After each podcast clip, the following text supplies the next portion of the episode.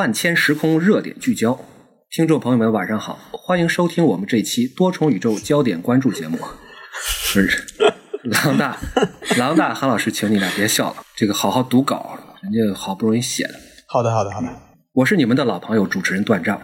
就在一周前，伊夏兰、阿芒凯和卡拉德许三个时空发生了几件大事。多重宇宙珍稀动物保护组织发布报告，宣布盲闯暴猛龙在伊夏兰濒临灭绝。烈阳帝国颁发了禁猎令。阿芒凯唯一神哈佐雷的维齐尔正式宣布拉姆纳遗迹为多重宇宙禁区。最大的动荡发生在卡拉德许，执政院宣布了对土法精炼和以太同条的禁令。这几件事都在多重宇宙引起了轩然大波。但最吸引大家关注的，莫过于卡拉德许的屡屡禁令。今天我们这期多重宇宙焦点关注，请到了两位专家，一起为大家进行深入分析。一位是卡拉德许时空研究专家韩宇轩博士。另一位是多重宇宙实时评论员郎大先生，请两位先和大家打个招呼。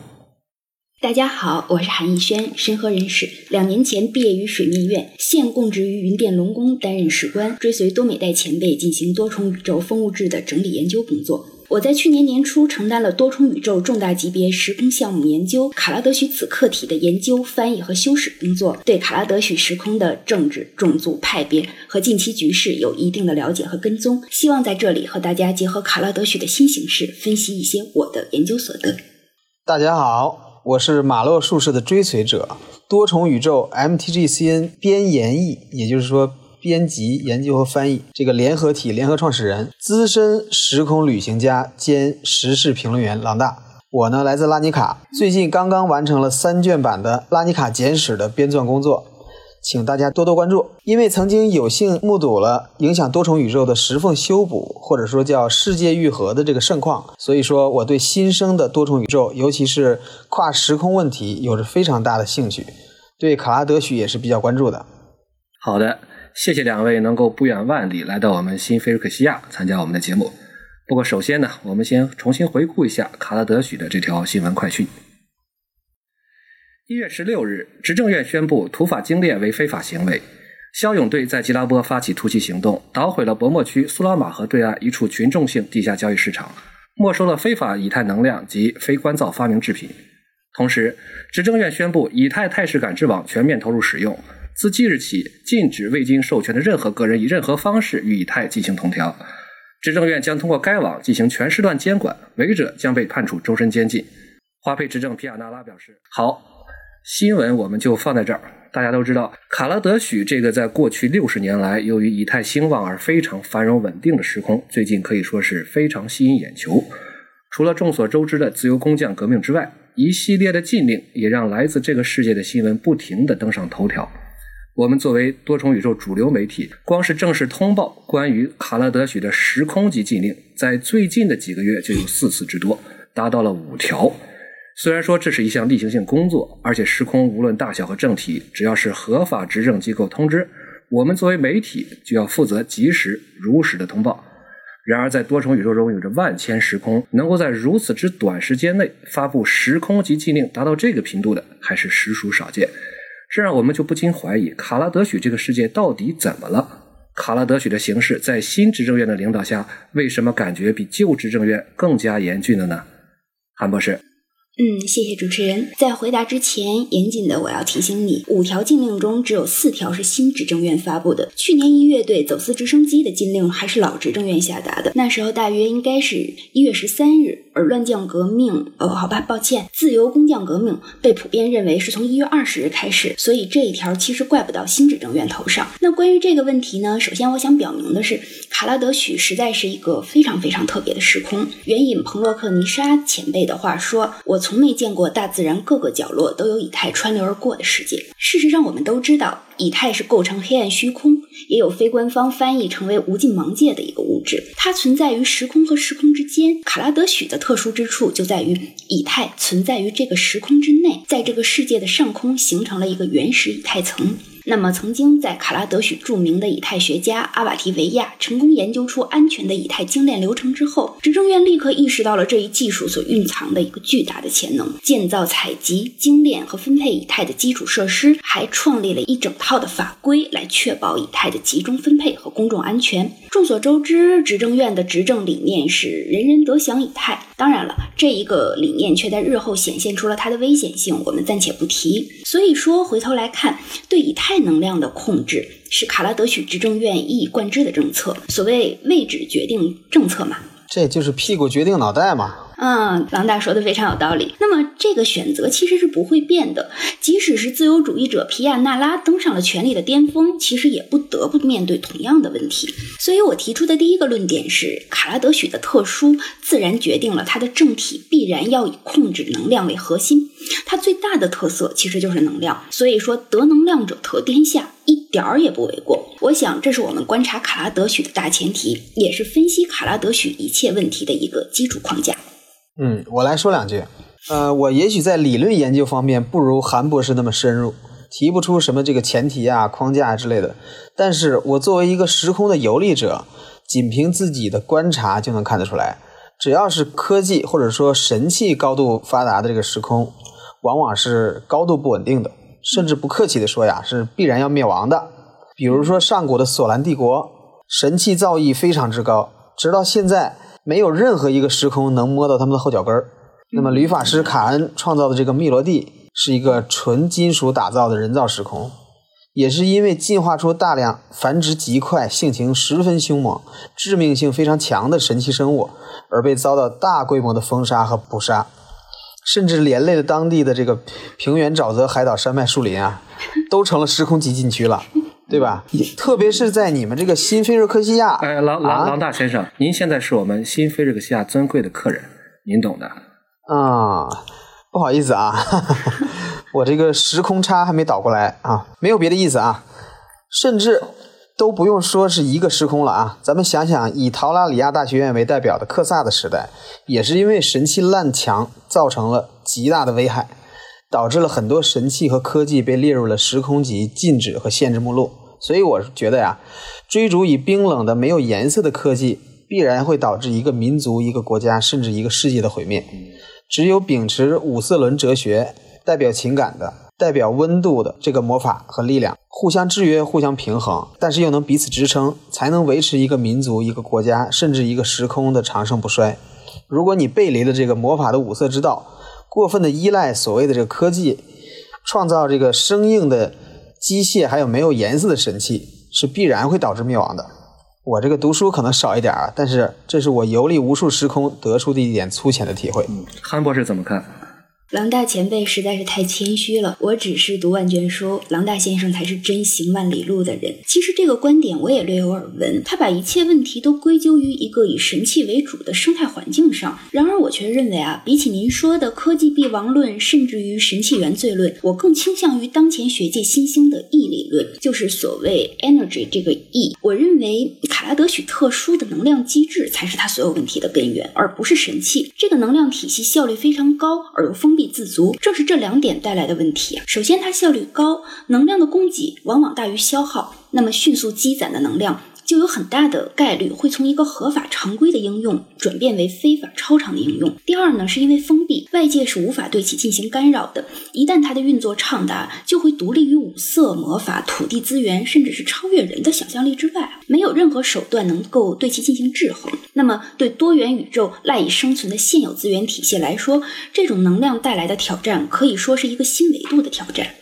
呃，两位刚才讲的都很好，但作为主持人，我想需要提醒一下的是，我们希望两位更多的具体分析一下这个两条新的禁令：土法精炼和这个以太同调。其实这个问题啊，我本来马上可能就刚才就要讲到了。这次的这个禁令，一个是禁止了土法精炼以太，这是非常明显的在控制能量的私采。是的。还有呢，比较有意思的是第二点。就是禁止非授权的以太同条。那么，如果说禁止土法精炼是对能量乱局的釜底抽薪的话，那么禁止禁止非授权的以太同条是对这个釜底抽薪的釜底抽薪啊。好比。而且更重要的是一点啊，这第二条禁令，如果和最近的卡拉德许的种族政治和政策联系起来看的话，可以说是一步棋走活了一盘棋呀、这个怎么讲？嗯，妖精是与以太联系最为紧密的种族，这个别的种族基本上没有什么能够和以太同调的能力，所以说这一条可以说是针对妖精的。而妖精呢，它并不是之前革命的主力，甚至可以说对与革命保持着一定距离。在革命之前、之中和之后，基本都是如此。因为他们呢，无论认为无论是这个老执政院的专制，还是革命带来的混乱，还有民主带来的低效，都是对大通联的障碍，对这个以太资源的浪费。而禁止土法精炼，在妖精们看来，实际上是禁止了妖精之外的其他种族对以太的滥用。他们打心眼里其实是支持的。嗯所以说，而啊，还有就是看似针对妖精的禁止以太同调政策就不一样了，禁止的是非授权的，或者直白一点说呢，就是非执政院控制的同调。这个禁令呢，与其说是禁止性的，更不如更不如说是一个导向性的，甚至是推动性的。那么推到哪里去呢？就是把这个妖精推到执政院的怀抱里去。这个观点还是很新颖的。哎，大家应该就能发现了，新的执政院在很明显的在笼络妖精，试图让他们参加到执政中来。道理很简单呀，因为妖精懂得以太，看得到以太，而新闻中刚才提到的以太态势感知网，对，正是执政院将政治上一向较为孤立的妖精纳入到体制内的一个大动作。你们妖精不是重视大通联而不是执政院吗？对吧？那执政院就以维护大通联的名义建立起这个感知网，防止非法盗窃、开采、使用和交易以太的监视系统。当然啊，这也包括这个土法精炼在内。他雇佣了这大量的妖精进行监视，一方面监控住了能量和以太，另一方面监控或者说委婉一点说是管理住了能量和以太最密切的妖精。可以说这个举动真是一石二鸟，一举多得呀！而且最让妖精不能拒绝的地方是什么呢？这是为了大通联呀！你你不加入，你就不不维护大通联了。这种道德绑架不是更恐怖吗？更恐怖的是什么？有了这样的监视网络，新的执政院下一步要做什么呢？这是我提出来的一个问题。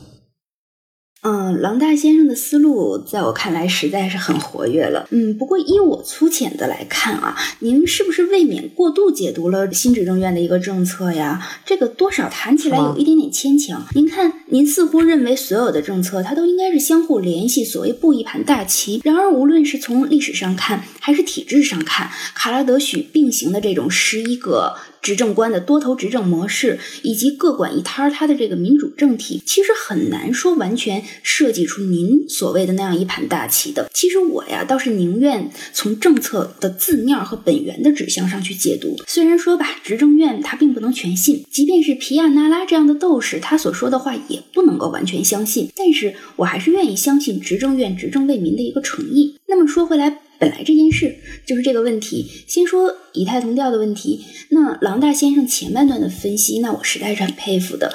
关于妖精的政治立场，他您的分析也和我现有的一个统计数据相吻合。然而，如果说就此把以太态势感知网就当成是政府精心设计的阴谋，实在是恕我不能苟同。反驳起来很简单啊，卡拉德许的妖精千千万，如果能够在执政院就是以一个简单的大通联为旗帜的感召下，就可以团结一心为政府服务的话，那么生来就崇尚大通联的妖精根本就不会分裂成沃赫塔、比什塔赫、蒂厄赫三个派别了。那以太同调被禁封其实很简单，就因为它是一个简易的能量积累方式，仅此而已。至于您后半段的分析哈、实在是不值一驳。不过全且当个故事听，我看还蛮有意思的。哎，韩博士，你这样这个相当于是为卡拉德许的政府在辩护啊，嗯，与学者的中立立场可是有点不不相符啊。嗯哎，两位，两位，两位，两位，观点的冲突非常正常。我们发现真相需要的就是大胆假设加上小心求证，而真理呢，也是在唇枪舌战中越辩越明。以郎大先生天马行空的想象，再加上韩博士一丝不苟的求证，相信我们对这个卡拉德许的认识一定能够进入一个更深的一个层次啊。但是我们现在呢，要插播一条广告，广告之后我们继续分析。亲爱的朋洛克们，万智牌艺术设定集《卡拉德许》简体中文版即将上市了。这是万智牌设定集系列在国内首次引进，由情怀译者倾心翻译，敬请期待。今年过节不收礼，收礼只收设定集。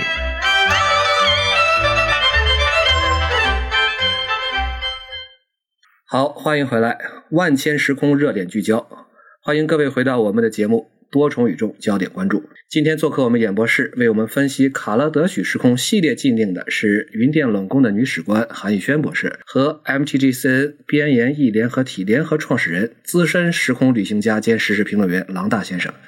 下半场我们请韩博士继续分析一下新执政院对土法精炼师的禁令。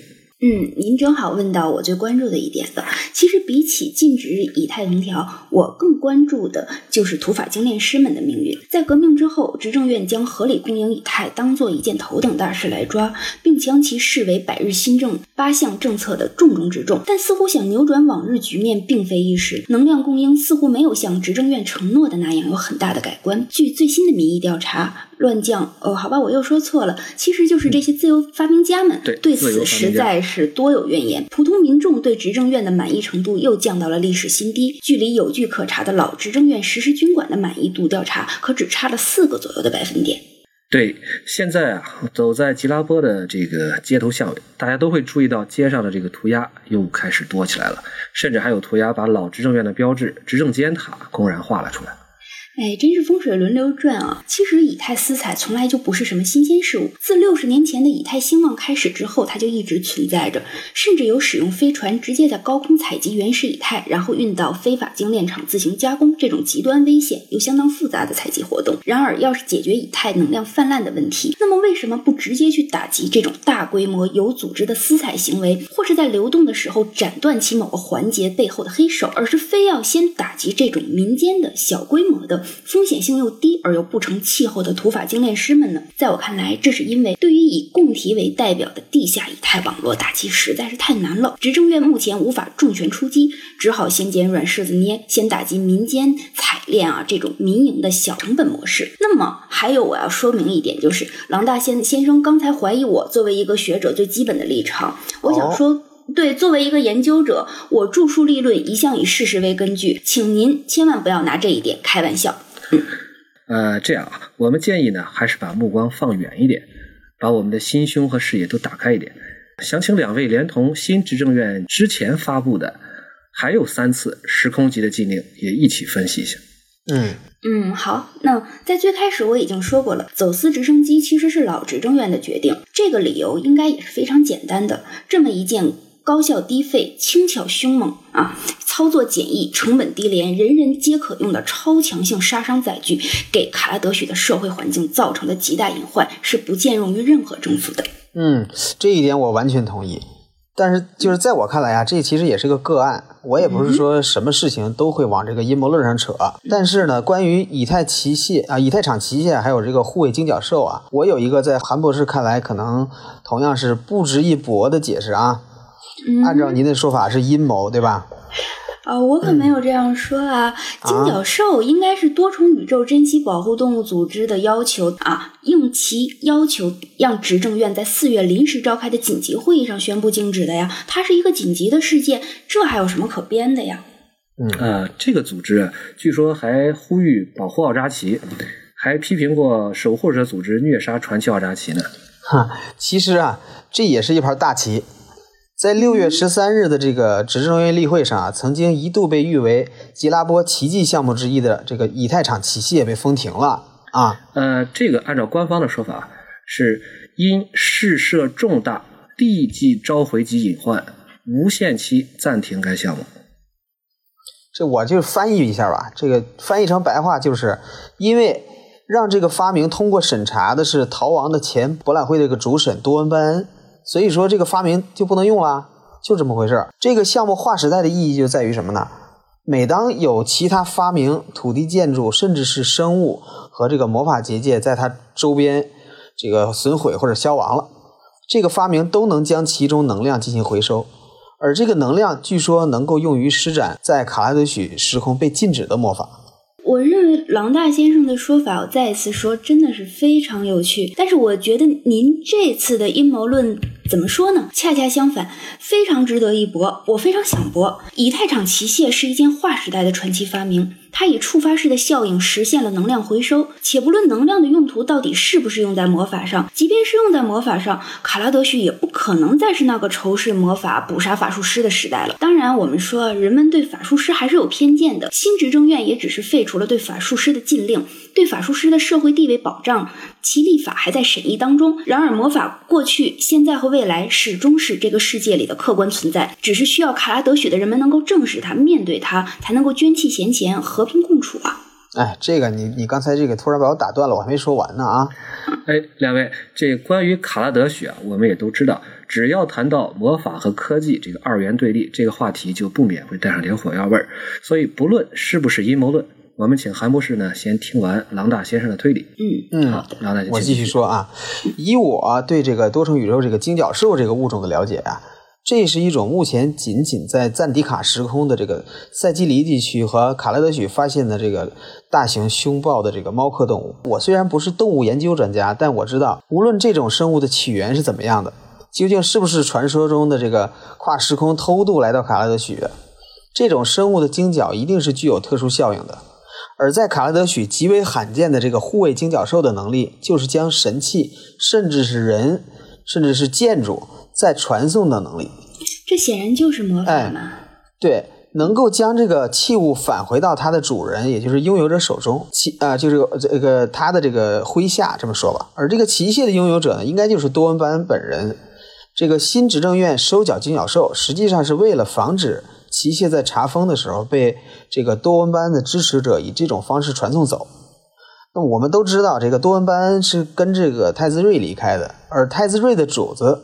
就是那个连名字都不能提的那个龙，而那个龙呢，在阿芒凯又在不断的制造这个永生者，这个永生者的死亡正是能激活奇械的呀，啊，对吧？嗯，我。您刚才既然说您不是动物研究专家，还有啊，这个只是传说中所说的，最后又联系到那头龙身上，我觉得今天很难跟您严肃的继续在这样一个很认真郑重的节目上继续讨论了。那么我简短的说一下我的观点吧。我的导师多美代前辈和沙西利大师恰好是朋友，我也因此呢就凑巧知道了一些这件事情的内情啊。当然，不过请您放心，我能在这个场合所说出这些话来啊，当然它也就不是什么秘密了。只是我不知道游历过多重时空的彭。洛克狼大先生作为一个资深的时空旅行家兼时事评论员，是怎么会漏掉这种消息的？其实这件事情和沙西利大师本人有直接关系，因为他掌控金属复制神器的这个特殊能力，和金角兽的魔法效应会产生一种共鸣互感的效应，会不受控制的产生大量神器性金角兽。因此是他本人亲自推动了多重宇宙珍稀动物保护组织提出申请，同时游说了新执政院做出这样巨大的决定。最终的听证会我恰好在现场啊，亲眼所。见平时极易相处的沙西利大师凶猛无畏，他那句“非我即他，你选一个”，这绝对是掷地有声，绕梁三日而不绝。呃，看一下时间啊，两位，我们其实这期时间也差不多了，而且韩安博士刚才说的这个意识，我也是略有耳闻。您描述的这个意象，就是那只不允许在卡拉德许存在的、拥有魔法能力的神器金角兽，似乎代表了这个时空中长久以来，甚至可以说是整个多重宇宙永恒的一对矛盾，那就是说魔法和科技。或者说就是魔法对神器，而且两位今天针锋相对说了这么多的，也正是卡拉德许时空现在面临还将长期面临的挑战。但是呢，神器和魔法两者是不是一定要对立？我们应该都记得那个耳熟能详的真实的传说，有那么一对兄弟，因为不同的力量分道扬镳，却没想到这两种力量根本上是系出同源。就像他们之间的兄弟情分，所以呢，我想在节目的最后，请两位用一句话做一下总结。郎大先生先来。嗯，这个我的总结陈词就是什么呢？五色魔法是带有感情和温度的，无色的神器是冰冷而生硬的。所以说，盲目的追求神器而无视魔法，释放出来的只能是怪胎。韩博士，那非常感谢朗大先生最后的总结。我想说的是，驾驭力量的永远不是力量本身，而是人心。魔法如此，神奇依然。好，谢谢两位专家参与我们今天的节目。